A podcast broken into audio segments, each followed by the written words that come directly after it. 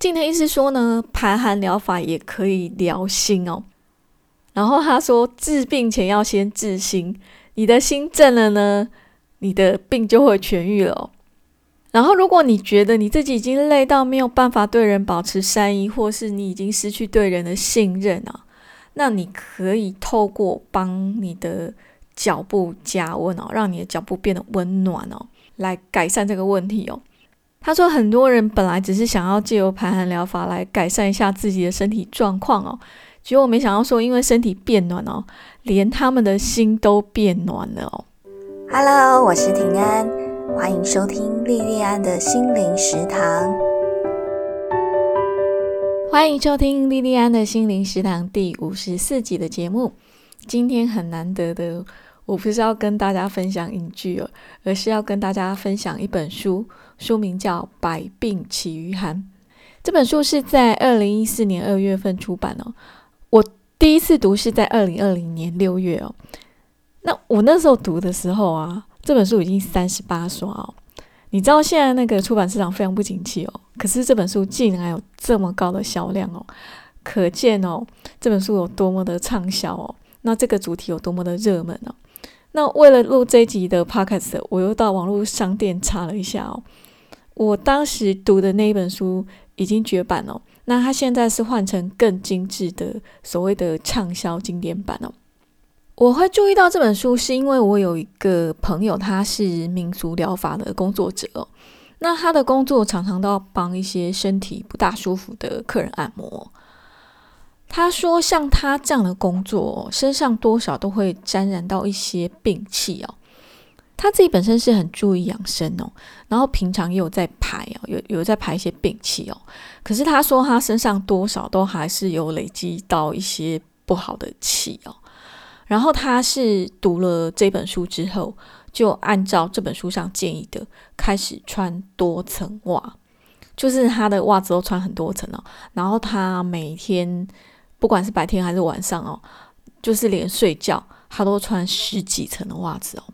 他说他大概这样穿了一两年之后呢，他身上本来有一些斑点是因为病气带来的哦，那些斑点就渐渐就淡掉了。他就开始推广这个多层袜的养生方法给很多的朋友，我也有跟着做啊。可是我就是那种一曝十寒型的人哦。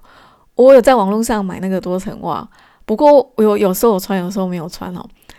你知道养生这种事情啊，你就是要持之以恒，你才会看得到效果。所以我必须坦白讲，我自己本身不是一个很好的见证哦，就是多层袜这一块哦。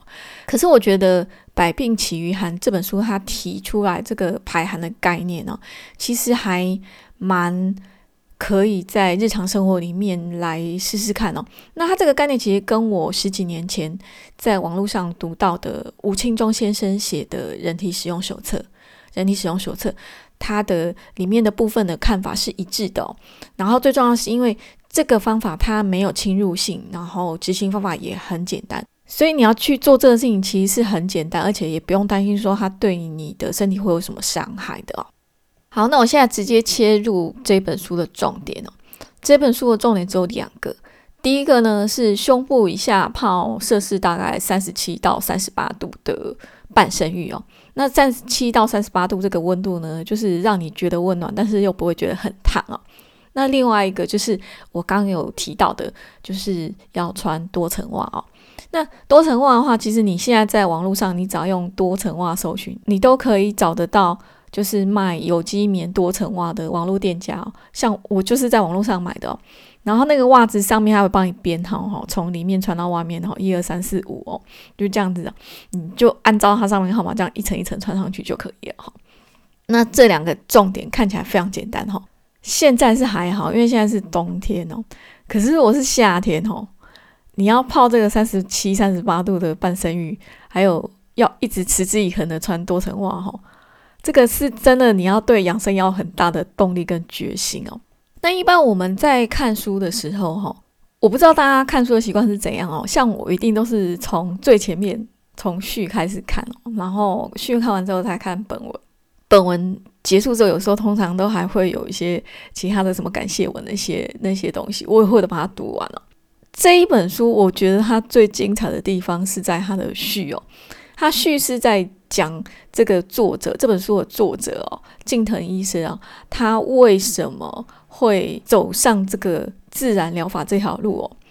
这本书的作者是有两个人哦，是一对父女哦，是近藤医师父女哦。这个爸爸近藤义晴医师呢，他是在一九四八年在大阪医学系毕业。那他本来是一个传统的西医哦，他在常年行医医治病人的过程里面呢，他就发现说，为什么他的病人一直都没有办法根治疾病哦？然后他很不忍心这些病人他要花那么多的时间一直在跑医院呢，所以呢，他就开始去研究中医。然后就发现了这一套排寒的疗法，这是他自己自创啊。他这一套疗法呢，就让越来越多他的患者哦，就不用上医院打针、吃药、动手术，就恢复健康哦。结果因为这样子呢，就让他们医院就赚不到钱哦。医院赚不到钱，他那个医院就把他 fire 掉，就把这个近藤医师给 fire 掉哦。可是后来，因为有太多的患者要求哦，他后来干脆自己开诊所。所以他是在一九八一年四月开始在他自己家里面开诊所，然后就是用中医天人合一的整体观继续在服务病人哦。然后很有趣的是，他这个医生呢是在教来看病的这些病人哦，怎么样摆脱医生哦。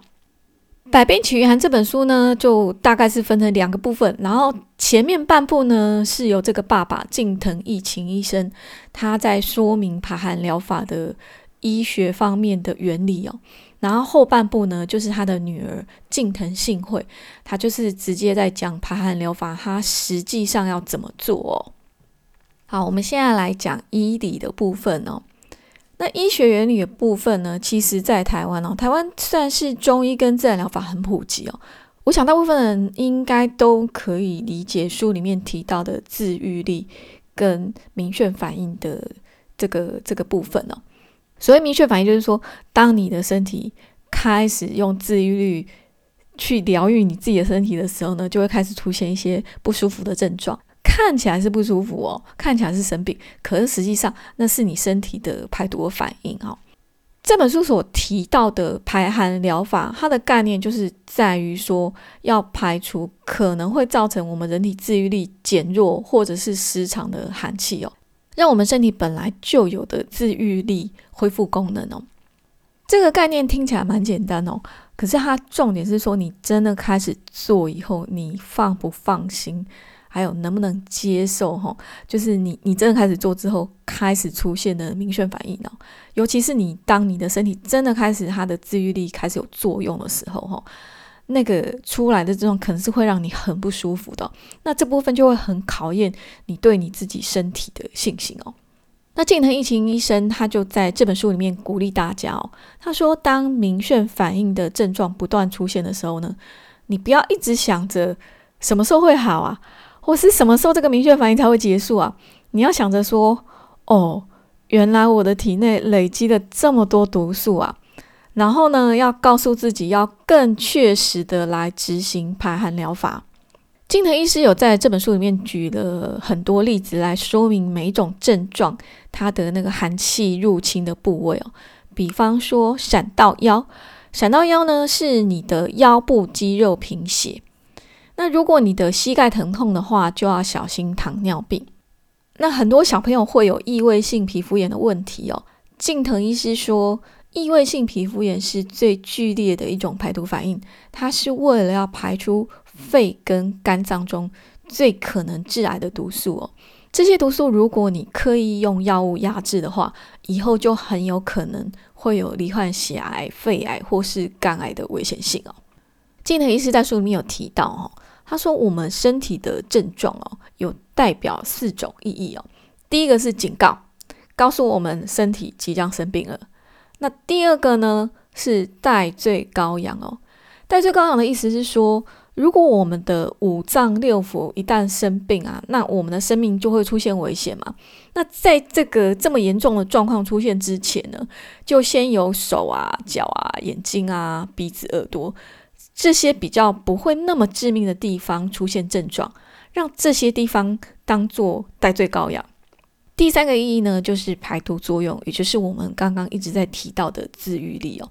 那这个呢，是要将我们五脏六腑里面的毒素，用咳嗽啊，或是种种身体那些症状，把它排出来。第四个意义呢，就是要锻炼身心哦，要提高我们对痛苦或不安的忍耐度哦。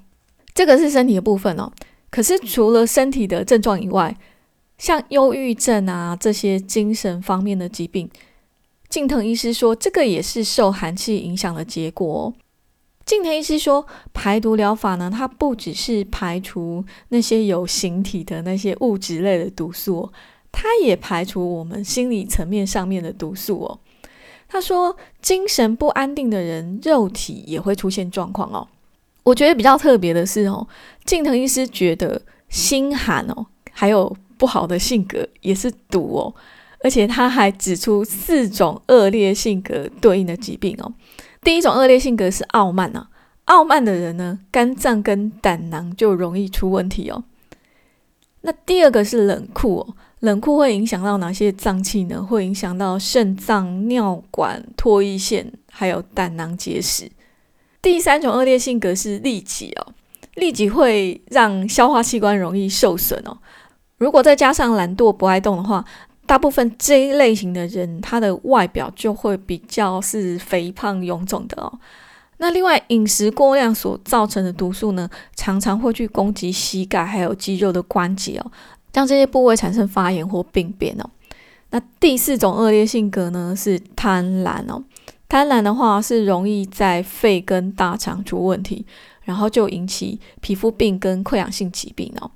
如果肺部失去排毒的功能的话，就会造成哮喘哦。大肠的排便功能也可能会失常哦，然后就会导致便秘啊、痔疮这些问题哦。今天医师说呢，排寒疗法也可以疗心哦。然后他说，治病前要先治心，你的心正了呢，你的病就会痊愈了。然后，如果你觉得你自己已经累到没有办法对人保持善意，或是你已经失去对人的信任啊。那你可以透过帮你的脚部加温哦，让你的脚部变得温暖哦，来改善这个问题哦。他说，很多人本来只是想要借由排寒疗法来改善一下自己的身体状况哦，结果没想到说，因为身体变暖哦，连他们的心都变暖了哦。医理的部分我们就分享到这边哦。那接下来我们来谈执行层面哦。那执行层面的话，是由近藤幸惠哦，就是近藤医师他的女儿来撰写的。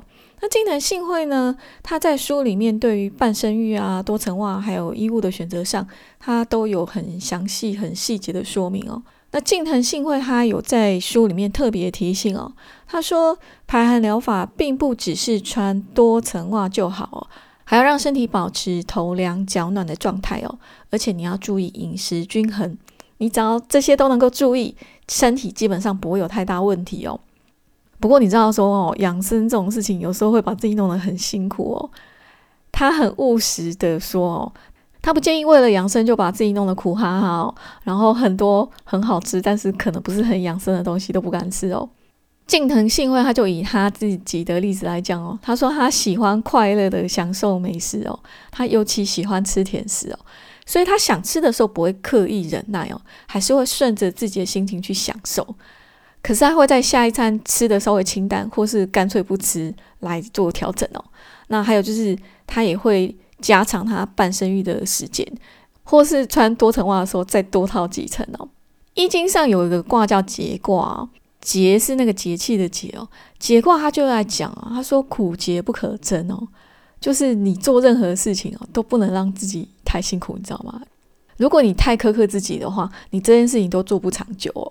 其实养生也是一样哦。如果你真的要长久让自己这样身体慢慢的越来越好的话，那就不能让自己哈在养生这条路上走得太辛苦、太勉强哦。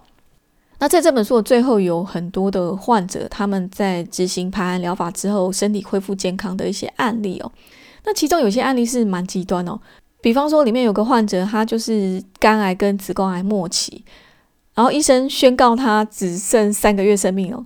可是因为他做了排寒疗法之后呢，他的癌症就好了。我觉得像这样子的很极端的案例哦，参考就好了。如果你有一些疾病的话，那你在执行排寒疗法的时候呢，你现在在做的治疗，或是你现在在服用的药物，都不适合马上就停掉或是改变哦。如果你要做这些改变的话，你一定要去询问过你的医生哦。像我有一个很好很好的朋友哦，他是一直都有高血压的问题哦。那他有段时间就很迷自然疗法哦。那他在迷那个自然疗法的那段时间呢，他就把他所有的药物全部就突然就停掉了。那停掉之后没有多久，他就脑中风，被医院发了三次病危通知哦。那一度真的是非常非常危险哦。那后来他有出院，然后现在身体也蛮健康的。但是他就以他自己的这段经历，就提醒像我这样的人哦，他身边有些朋友像我这样子，都很相信自然疗法。他就提醒我们哦，他现在还是觉得自然疗法很好哦。可是如果你现在正在服用药物或是接受治疗的话，你要做的任何的治疗上的药物上的变更，一定都要跟你的医生讨论过后，才能去决定你下一步该怎么做哦。《百病起源》这本书我就分享到这边，今天的节目就到此结束。如果你喜欢我的节目，不管你是 Podcast 的听众还是 YouTube 的听众，欢迎订阅加分享。那 YouTube 的听众请帮我按小铃铛按赞加分享，Apple 用户的话请给我五颗星哦。非常非常感谢你的收听跟支持，我们下次再见喽。